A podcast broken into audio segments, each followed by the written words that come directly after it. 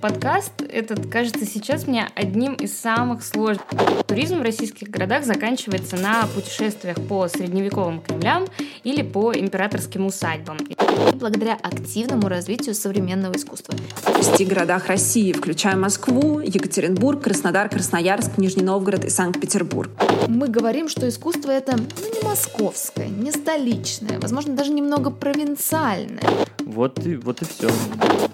Всем привет! Это подкаст Talk About Art об искусстве, актуальных выставках и важных темах в искусствоведении. На связи Регина Нехаева и Юлия Карпенкова. Лет сейчас в самом разгаре, и многие отправляются в путешествие, однако, конечно, за последний год мир сильно изменился. Он будто увеличился, и то, до чего раньше можно было добраться легко, и даже страна за океаном была довольно близкой, теперь оказалась совершенно отрезанным и закрытым. Попасть в Италию и Францию стало гораздо сложнее, что, конечно, печально, но у всего есть положительные моменты. Очень многие обратили свое внимание на города нашей страны, которые являются не только интересными с точки зрения старой архитектуры или местных традиций, но и благодаря активному развитию современного искусства. В сегодняшнем подкасте мы не только расскажем о нескольких центрах современного искусства, которые сейчас работают в России, они организовывают в том числе международные выставки, но и поговорим о проблемах, с которыми сталкиваются культурные институции различных регионов нашей страны.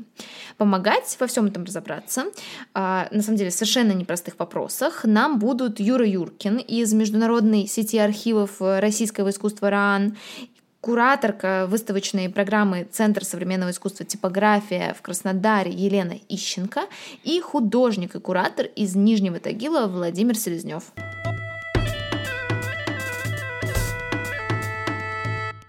Пожалуй, хочется начать с некоторого стереотипа, что туризм в российских городах заканчивается на путешествиях по средневековым Кремлям или по императорским усадьбам и дворцам, строившимся во время турне Екатерины II, Николая I и других российских правителей, обязательно заезжавших даже в самые удаленные уголки нашей страны.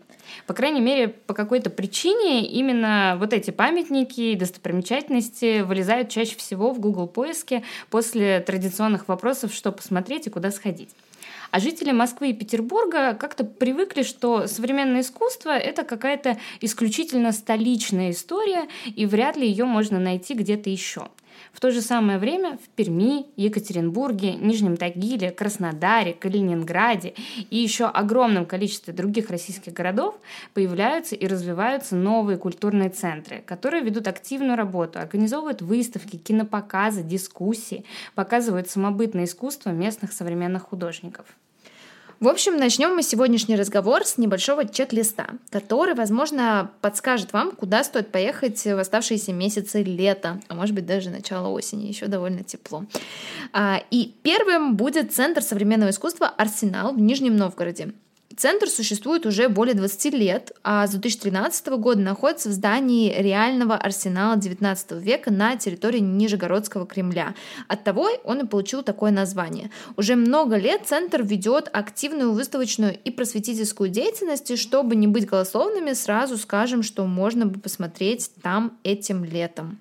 Прямо сейчас в арсенале идет сразу несколько выставок. Начнем с рекомендаций для тех, кто насторожно относится к искусству современному, предпочитая классическое. А совсем недавно там открылась выставка «Город как графика. Нижний Новгород на картах и гравюрах 16-21 веков».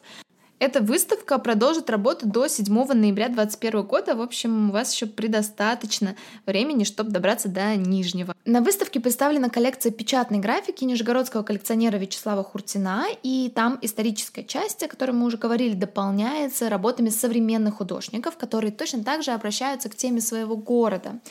По-моему, это отличный способ познакомиться как с историей города, так и с э, его настоящим одновременно. И само обращение, конечно, к теме графических карт здесь тоже совершенно не случайно, потому что само здание арсенала, вплоть до 2003 года занимало э, хранилище военных предметов, в котором конечно же, в том числе хранились и карты. Поэтому это еще и отсылка к истории самого арсенала. Следующая выставка, проходящая там же, понравится уже любителям архитектуры авангарда, а, так как она рассказывает историю знаменитого инженера Владимира Шухова, чья Шуховская радиобашня долгое время была самым высоким сооружением Москвы. В Москве Шухова знают довольно хорошо, однако выставка в Арсенале показывает и рассказывает, что первым триумфом этого архитектора, как инженера, была его работа для всероссийской промышленной и художественной выставки в Нижнем Новгороде, и в окрестностях города Шуховым были уже созданы и две другие металлические башни. Ну и, наконец, завершает наш список, хотя мы сейчас отнюдь не про все проекты Арсенала, доступные сегодня, говорим, выставка номинантов на премию «Инновация». Это государственная премия в области современного искусства, которая ежегодно оказывает финансовую поддержку победителей в различных номинациях. Художник года, куратор года, книга года и еще несколько других. И в этом году площадкой для этой премии, в которой принимают участие кураторы и художники вообще со всей страны, стал как раз Нижегородский арсенал. Так что если вы хотите познакомиться с последними идеями в области современного искусства России, эта выставка как раз хорошее начало. А куратор арсенала Дарья Ткачева рассказывает, что в этом году участники так или иначе обращаются к теме образовательного поворота, важного понятия для искусства 21 века. Если вкратце попробовать описать эту идею, художники и кураторы задаются вопросом, как по-новому да, в мире после пандемии начинает работать искусство, как оно участвует в процессах производства новых знаний, чему искусство может научить нас в сегодняшней ситуации, особенно в условиях онлайна. Ну, а чтобы узнать, какие ответы на эти вопросы предлагают сами художники, надо все-таки добраться до Нижнего Новгорода до 29 августа. Выставка вот до конца лета идет.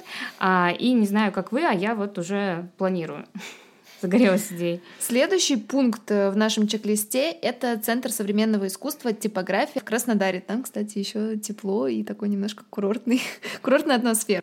А сам центр был основан в 2012 году в здании бывшей типографии «Советская Кубань». Думаю, вы заметили уже, наверное, может быть и нет, а, что новые центры часто связываются с историей места через название. Да, это случай и с Нижегородским арсеналом, и с музеем «Гараж», который первоначально изначально располагался в здании Бахметьевского гаража и потому так называется. И... Гараж московский. Да, а, и с новым зданием фонда VC, который, мы надеемся, все же откроется в этом году. А, и здание, которое получило название ГЭС-2 в честь городской электростанции, которая тут находилась. Эта мысль, конечно, не претендует на оригинальность, но для тех, кто не доверяет современному искусству, хочется подчеркнуть вот этот момент. Да, момент, что центры современного искусства, они не пытаются забыть прошлое, а наоборот подчеркивают свою связь с ним. Но давайте все же вернемся вернемся к типографии. Она была основана современными художниками из группировки ZIP. ZIP — это аббревиатура, отсылающая к конкретному месту, а именно к Краснодарскому заводу измерительных приборов. И вот уже почти 10 лет здесь проходят выставки и ведется просветительская деятельность. Помимо этого, здесь еще есть библиотека и самопровозглашенный институт КИСИ, то есть Краснодарский институт современного искусства, который был организован, опять же, все теми же художниками группы ЗИП. И если проще, это ну, в принципе, образовательный курс по современному искусству, целью которого является поиск новых художников и их вовлечение в художественную среду Краснодара, да и всей России на самом деле. И вот э, как раз с 31 июля по 26 сентября в типографии будет проходить очередная выпускная выставка КИСИ, которая, кстати, станет юбилейной ведь провозглашенному институту исполняется уже 10 лет, а выпускают они, в принципе, уже пятый курс. Мы записываем подкаст до открытия этой выставки, поэтому сейчас сложно сказать, что конкретно там будет представлено, но в анонсе организаторы говорят о том, что художники проводят параллели с другими экспериментальными образовательными учреждениями, чей столетний юбилей во всей Москве отмечали, и мы в своем подкасте тоже немножечко его отмечали. Это, конечно же, Футмас. В общем, похоже, есть тут и параллели с темой образовательного поворота, которая интересует участников премии инновации, о которой говорила Юля вот э, буквально только что. Да, то есть все получается немножечко друг с другом связано. И завершает наш небольшой чек-лист а, Музей современного искусства в Перми. А, честно, не знаю, как точно его произнести. Центр современного искусства Перм mm. с двумя буквами М на конце. Вот, надо, надо это выяснить. А, у которого, у этого центра на самом деле непростая история. Достаточно яркая, и я вчера вообще пока читала, погрузилась отлично. А, музей этот был основан в 2009 году при участии известного галериста Марата Гельмана. Да, его имя часто можно встретить в Москве на а, выставках современного искусства, очень много из его коллекции происходит. А начало музея положила выставка, которая называлась «Русская бедная». И открылась она в специально отремонтированном под это дело историческом здании речного вокзала. Помимо этого, на развитие музея стали выделяться достаточно крупные государственные бюджеты. Вскоре появился фестиваль «Живая Пермь», в рамках которого в городе одновременно открылось более 100 выставок и театральных площадок, да, то есть просто представьте себе масштабы. Позже этот трехдневный фестиваль вырос в более продолжительный, еще более масштабный фестиваль «Белые ночи в Перми», который длился а, уже более 20 дней, да, на весь период «Белых ночей», и в рамках которого проходили музыкальные концерты, театральные выступления, различные форумы. В общем, активность была такая, что это время сейчас даже называют называют Пермской культурной революцией. Чтобы вы прочувствовали масштабы, еще добавлю, что в 2012 году фестиваль посетили более миллиона человек да, вот за этот небольшой период. Конец этой истории похож немного на детективный роман. Есть там и проверки, и цензура, и обвинения в оскорблении чувств верующих. Но мы сегодня все же не об этом. И говорить собирались не о прошлом, а о настоящем Центров современного искусства России. Сейчас музей переехал из здания речного вокзала, а по последним данным, возможен еще один очередной переезд. И, тем не менее, этим летом музей подготовил сразу несколько выставок. Одна из них находится прямо под открытым небом. Во многом это соответствует духу прошлых фестивалей э, Перми, которые тоже проходили чаще в городском пространстве. Это так называемая выставка «Интервенция», в рамках которых э, скульптурные объекты расположены не в пространстве музея, а в долине местной реки Егошихи. Проект «Тише человек, осторожнее человек» рассказывает о связи между человеком и природой природным и человеческим. А хрупкая, достаточно временная выставка, потому что это гипсовые скульптуры, расположенные в лесу, и со временем они действительно будут разрушаться под воздействием окружающей среды. Это итог одной из арт-резиденций, которые проходили а, как раз вот в Пермском музее современного искусства, и э, там, собственно, собирались художники, да, и работали над теми темами, которые их интересовали. А части тел, э, слепленные из гипса, как раз вот этих участников арт-резиденции, сейчас можно увидеть э, в долине этой реки. Выглядит на самом деле как такой э, сад в духе маньеризма, да, со скульптурами, затерянными в долине реки, mm-hmm. неожиданно появляющимся, немного жутковато, но интересно.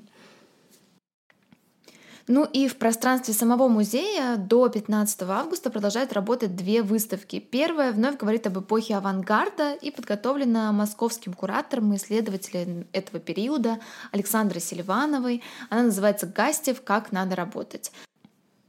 Она о революционере, поэте, а, руководителе Центрального института труда, который был основан в 1920 году. Даже не знаю, как кратко описать, что это было, собственно, за место работы, но, в общем, что-то вроде такого научно-методического центра, где людей обучали правильно работать, чтобы делать производство более рациональным. Ну, в общем, такой немного тайм-менеджмент и Гастев был как раз-таки тем человеком, который пытался придумать, как стоит начать э, двигаться рабочим, а, и, в принципе, пытался каким-то образом вообще оптимизировать все эти процессы. А, в общем-то, здесь занимались вот такой вот разработкой и внедрением э, на производствах очень важных и экспериментальных идей. И мне кажется, что эта история тоже интересная. А вот это вот представляете, как мы думаем, что мы сейчас на тайм-менеджменте помешаны, да, и то есть мы записываем, придумываем, как бы так, сколько времени потратить на то, сколько на это. А тут человек изучал, как нужно замахнуться кувалдой на заводе, чтобы это было наиболее эффективно, эффективно. да, то есть они реально вот первые годы после революции действительно было какое-то помешательство на времени и на том, как бы все идеально отстроить, как механизм такой. А вторая выставка называется «Предметы гордости и стыда». На которой художник и коллекционер Владимир Архипов показывает свою коллекцию найденных арт-объектов или штуковин, как он их сам называет.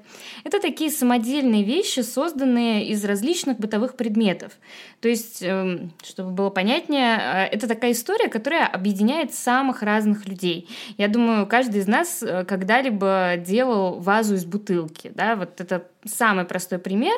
А на выставке объекты, конечно, гораздо сложнее. Там есть, например, причудливая вешалка из вилок, которая сама по себе на скульптуру такую похожа, э, наверное, времен дадаизма в начале 20 века.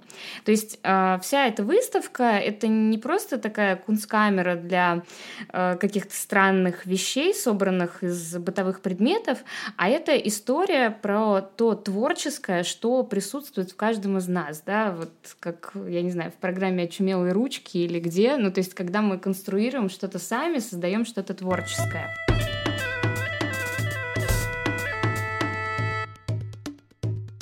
Но на этом давай завершим наш обзор, э, кратенький обзор, на самом деле, мест и выставок, которые можно посетить.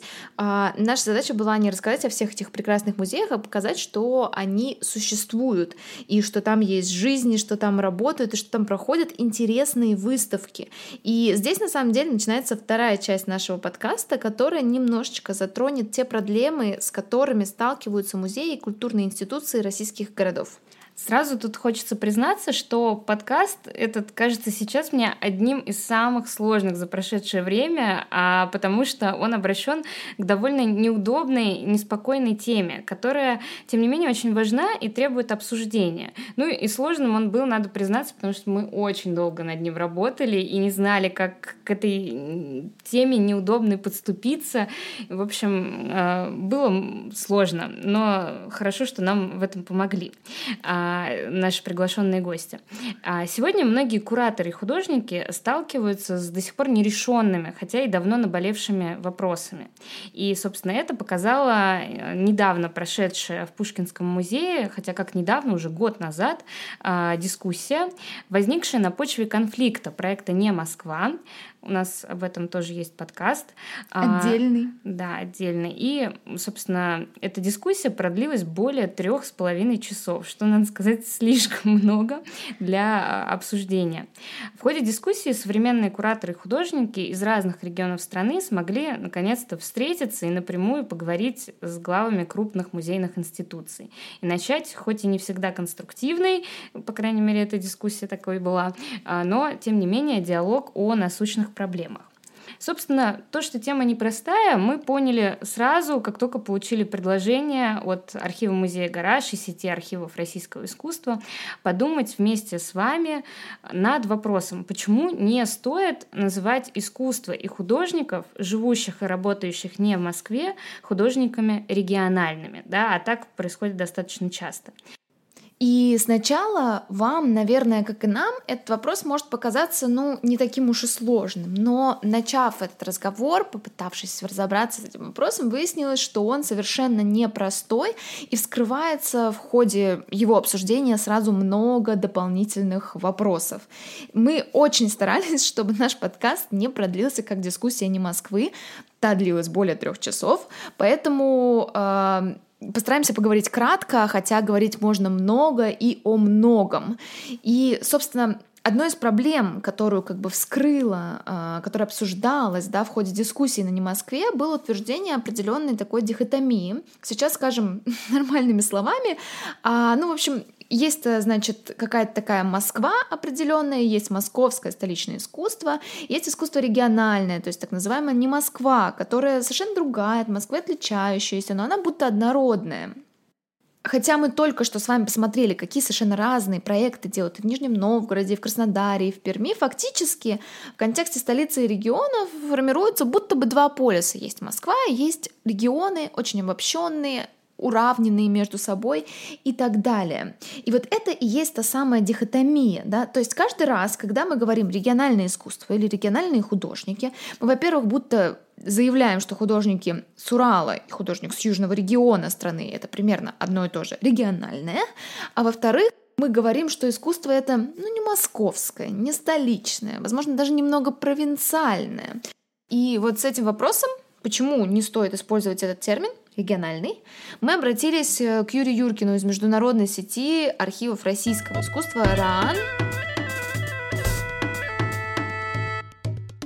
Несмотря на то, что в слове «региональный» по сути нет ничего плохого и оскорбительного, ведь Россия — это федеративное государство, которое поделено на регионы. Есть Москва, есть Санкт-Петербург, это тоже регионы.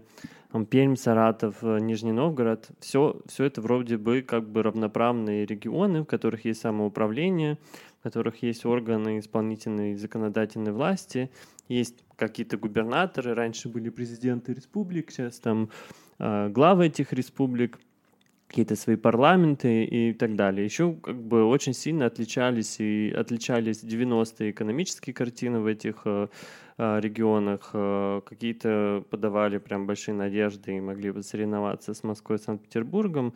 Ну вот в какой-то момент это все зак- закончилось, не успев начаться. А в художественном дискурсе и в ряде других культурных дискурсов э, слово «регионы» э, обрело колониальный оттенок, как, в принципе, многие другие вещи обретают колониальный оттенок, потому что как бы, такое развенчание мифов о колонизации – это одна из ведущих тем сегодня в современном искусстве и культуре. А в, России естественным образом слово колониальное соответственно ассоциируется с каким-то имперским наследием, Э, с противопоставлением Москвы а, как экономически и культурно развитой метрополии и всей остальной части России.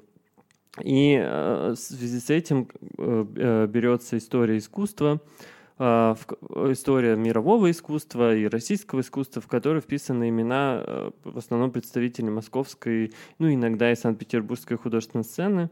И вроде бы как бы искусства за пределами этих двух больших городов как бы и нет. А, и поэтому эта тема становится очень острой. И слово регион сразу же превращается в какое-то оскорбительное, что, мол, ну, регионы — это значит некий крепостной театр, значит, это какие-то недоразвитые художники, которые сами по себе там как-то существуют, потому что, как бы, ну, они не упоминаются в, в историческом художественном дискурсе.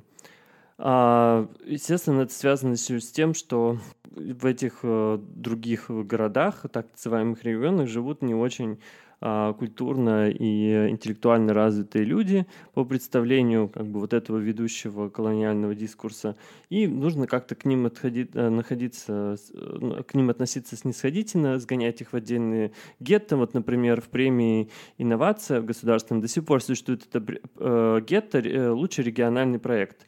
А под региональным проектом является как бы не проект, который направлен на какое-то развитие регионов или а, конкретного региона или на, на указание на какой-то локальный контекст, а то есть имеется в виду а, лучший проект не из Москвы и Санкт-Петербурга. Вроде бы как бы понимается как некая квота, но на самом деле это просто отдельное гетто было раньше для э, институций художников не из Москвы и не из Санкт-Петербурга. А, как я уже сказал, а, в констатации административного деления России нет как бы, ничего страшного. А, но это не отражает художественную ситуацию, которая давно как бы, не зависит от местоположения того или иного актора, художника, куратора и так далее. Потому что сегодня как бы, есть все в, интернете, есть э, э, различные способы, новые средства коммуникации, которые позволяют поддерживать э, тот уровень э, информирования и знаний, а, который нужен на том уровне, который необходим в, мировом контексте. И знать иностранные языки, и э, знать художников, и общаться с ними, и, и, и так далее, и так далее. Регионалам относятся тем самым, вот как еще можно обозвать слово регионы оскорбительным, а к регионалам относятся как вот некие диковинки, а, их экзотизируют, ориентализируют, а, представляют в, в каком-то смешном виде. А самое смешное, что это выдается под неким э, процессом э, деколонизации, что, мол, вот мы, смотрите, мы обращаем на них внимание, хоть они серые убогие, и выставляются в таком контексте. И вот в связи вот со всеми этими вещами слово «регионы» воспринимается как-то не очень приятно а, вызывают некое травматическое воспоминание. Если как бы Москва Санкт-Петербург лишены как бы возможности быть регионами, то почему тогда должны быть регионами все остальные? Вот и, вот и все. То есть оказывается, что если начать разбираться, проблема не только в том, что московское искусство противопоставляется искусству региональному. Случается тут и многое другое. Даже несмотря на то, что художников из разных регионов увидели и заметили крупные московские и петербургские институции, возникла новая проблема. В столице эти художники теперь воспринимаются как такая определенная экзотика. И вместо того, чтобы помогать развиваться региональным проектам, оказывать им финансовую поддержку, например. Столичные институции хотят привести художников в Москву да, или в Петербург, как в случае с не Москвой, и показать их как что-то такое любопытное московской публике. Также к нашему разговору присоединилась и кураторка ЦСИ «Типография» в Краснодаре Елена Ищенко, которая ответит на вопрос, использует ли слово «региональное» в отношении выставок, музеев или художников различные институции, и как это делать правильно или вообще лучше не делать.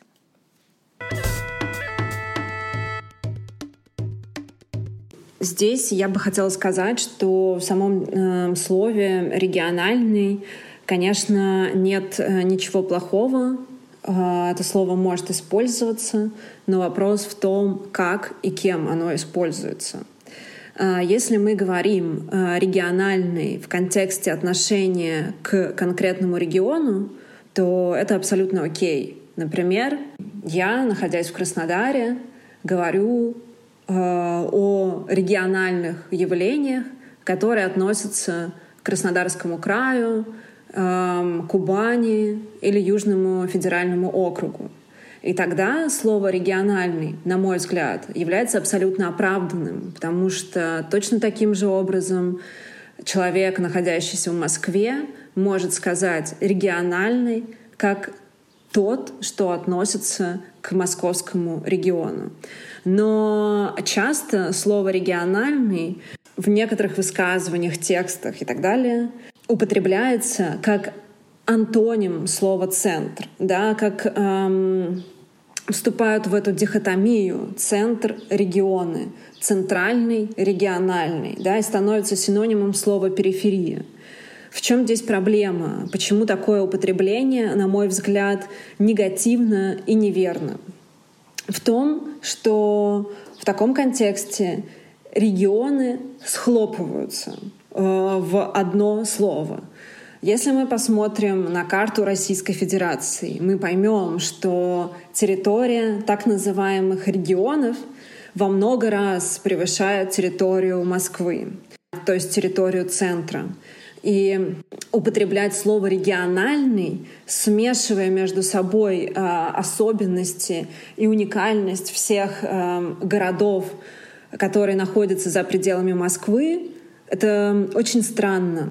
И, конечно, это ведет, э, это является, не то, что это ведет, да, это является проявлением колониального мышления, колониального взгляда, который, э, в общем, сохраняется э, в России ну, наверное, неверно говорить, да, колониального взгляда, потому что у, колониальности есть своя история, у колониализма есть своя история, и, наверное, неверно все-таки говорить о э, колониальном э, отношении Москвы по отношению ко всем остальным городам и регионам, но э, Здесь скорее лучше употребить термин центростремительный, да, какого-то центрального проявляется вот это положение Москвы как некого центрального места по отношению к другим городам, другим регионам, как менее образованным, менее значимым, провинциальным, да, и так далее. Это те смыслы, которые рождаются вот в этом противопоставлении. При этом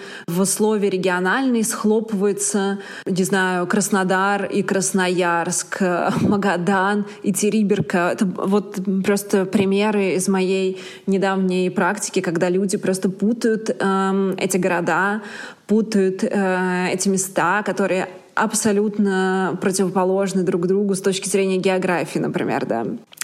И это, конечно, является неким следствием такого явления, которое называется паноптикон или паноптикум, э, да, как некого образа центральной точки, из которой э, мы смотрим на все остальное. Это образ, который в своих текстах и произведениях исследует э, Мишель Фуко, и который а, используют э, Александр Эткинд, э, говоря как раз о российской колониальности российском колониальном мышлении.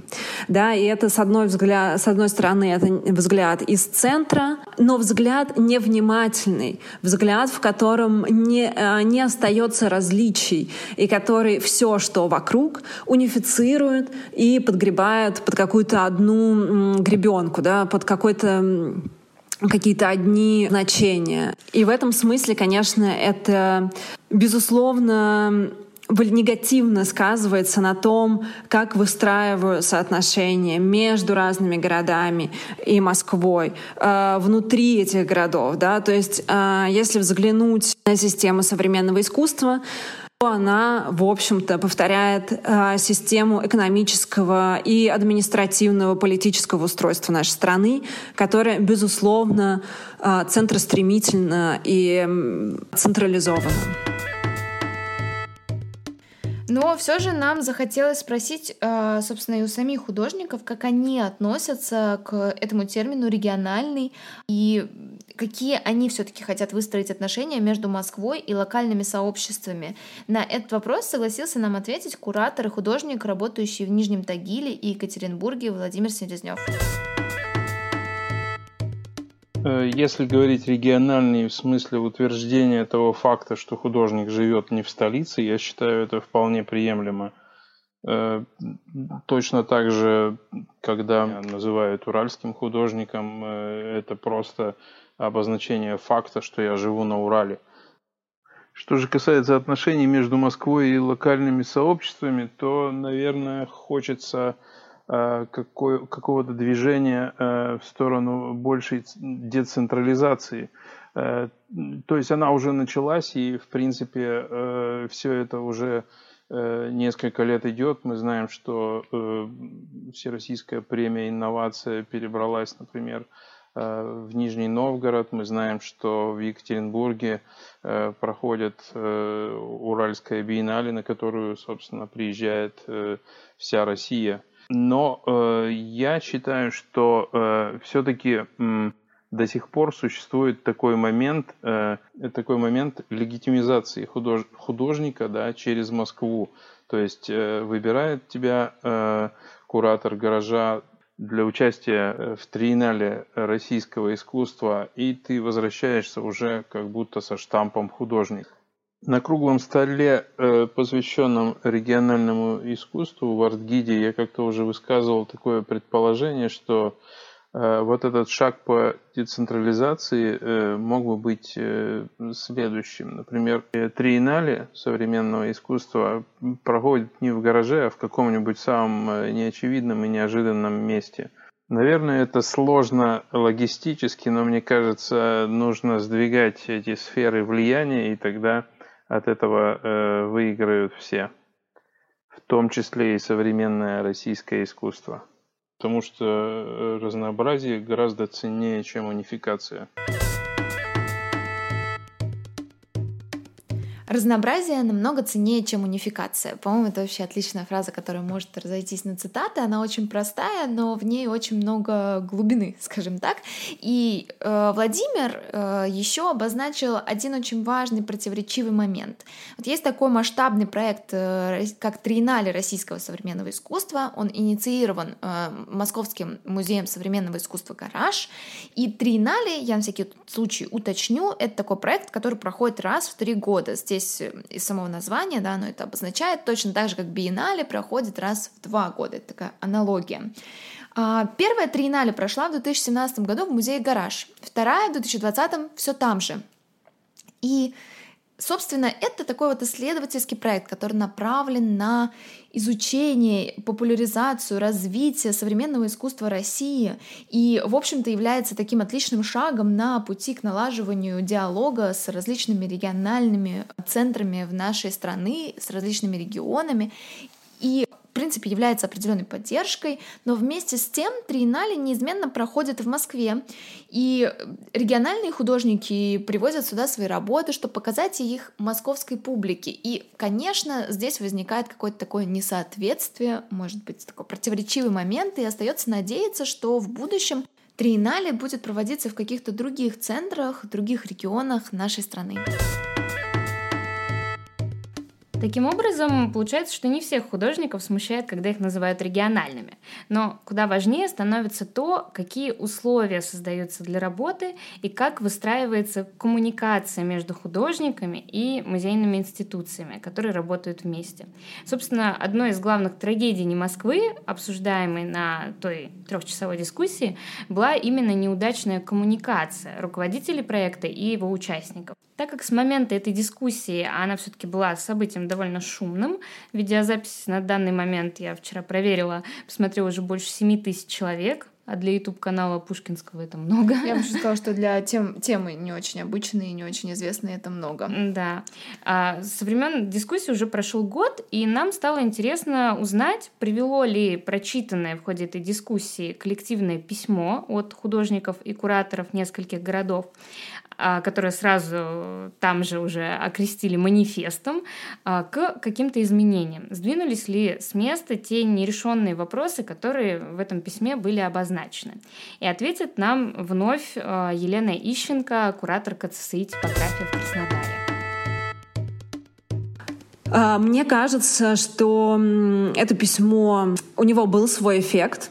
Во-первых, об этом начали больше говорить. И мне кажется, это очень важно, когда просто в поле дискуссий, в дискурсивном поле появляются темы взаимоотношения разных городов и центра, а, как мы можем их выстраивать, как мы можем а, децентрализовать систему искусства, децентрализовать систему распределения ресурсов, распределения внимания и так далее. Эти темы становятся центральными для некоторых проектов. Например, а, сейчас в Музее Гараж идет выставка про антропоцен, и на ней есть работа медиа-активистского объединения «Кафе мороженого», радикальные грезы, которая посвящена как раз исследованию того, как эти ресурсы распределяются и как мы бы хотели, чтобы они распределялись. Мне кажется, отчасти поворот к этой теме у кафе мороженого связан и с этим письмом. Какие еще могут быть эффекты, да, или какие эффекты уже есть? Ну, вот сейчас закончилась а, вторая кураторская школа «Не Москва», и мне кажется, что ее организаторка и кураторка а, Центр Базар а, в Брюсселе, Дарья Бочарникова, она во многом все-таки прислушалась к каким-то аспектам, которые прозвучали а, на этом круглом столе, в том числе к нашему письму. Эта школа, насколько я знаю по отзывам тех, кто в ней участвовал, она прошла совсем по-другому, нежели проходила первая школа. Кроме того, да, например, они делали телеграм-канал в рамках школы, где каждая и каждая из участниц, из участников рассказывали о ситуации э, в э, их городах, в городах, где они живут и работают от первого лица. И мне кажется, что это такой важный момент. А, потом появляются проекты, которые мыслят э, децентрализацией, которые как бы вкладывают вот это ощущение децентрализации и ее необходимость эм, в базис да, своих проектов, концептуальный базис своих проектов. Например, сейчас идет фестиваль Росбанк Future Cities, а, фестиваль цифрового паблик-арта, который в том числе проходит в Краснодаре, и партнером которого в Краснодаре является Центр современного искусства «Типография». Фестиваль открывается одновременно в шести городах России, включая Москву, Екатеринбург, Краснодар, Красноярск, Нижний Новгород и Санкт-Петербург. А, да, это большие города, но мне кажется очень важно, что организаторы этого фестиваля сразу мыслили его как э, децентрализованный фестиваль, который не аккумулирует все в Москве, а который или Санкт-Петербурге, да, но который э, как бы распределяет это и делает искусство, цифровое искусство доступным в разных городах. Мне кажется, это очень важно. А, или, например, в августе в Самаре пройдет слет эм, институций, которые работают в разных городах России, организованным музеем «Гараж». Он пройдет не в Москве, что, наверное, «Гаражу» было бы легче сделать, да, он пройдет в Самаре. И это очень тоже интересный момент — и этот слет мыслится, что каждый год он будет проходить в разных городах. И мне кажется, что это очень-очень здорово, что туда приедут люди, они посмотрят, что происходит в Самаре. И это способствует формированию вот этих горизонтальных связей, связей за пределами Москвы, минуя Москву, которые помогут формировать какие-то новые сети взаимодействий, новые партнерства. И это очень-очень важно. И это одна из задач как раз децентрализации. Да? Потому что децентрализация — это же не просто слово, это не просто самоцель. За этим словом стоят еще какие-то значения, которым а, мы должны стремиться и задачи, которые мы хотим выполнять. И вот как раз вот эти связи вне центра — это одна из задач а, децентрализации. Действительно, очень приятно осознавать, что многие инициативы, многие дискуссии э, а, все-таки находят общественный резонанс, не забываются, становятся импульсом для каких-то изменений. И вот мы уже, в принципе, видим прямо у нас на глазах, как э, происходят какие-то изменения, потому что вот проблема, обозначенная Владимиром, что Триеннале современного искусства России проходит в Москве, э, уже начинает постепенно решаться. И вот Елена сказала, что музей «Гараж» инициирует уже проекты, которые будут проходить не в Москве, в других городах, привлекая внимание уже более широкой российской публики, различных регионов, помимо Санкт-Петербурга или Москвы. И, собственно, мы благодарим Елену за ответы, а сами хотим уточнить, что к моменту выпуска подкаста выставка в гараже уже закончила свою работу, но о работе группы «Кафе Мороженое», о которой говорит Елена, вы можете узнать на сайте музея. Ну, на самом деле мы оставляем этот разговор немного незаконченным и совершенно, мне кажется, даже не раскрытым а, до конца. Даже не представляете, сколько еще мыслей и разговоров пришлось оставить за кадром, за этой записью, потому что говорить об этом можно очень-очень долго. Это действительно такая, ну, в некотором смысле существенная проблема в современном искусстве. В заключение разве что хочется сказать, что мы, живя в крупных городах, в Москве, в Петербурге, на самом деле очень мало знаем о том, что происходит в других российских городах. И миф э, в том, что за пределами Москвы все абсолютно одинаковое и однородное, этот миф стоит разрушать и открывать для себя то многообразие, которое есть в городах нашей страны.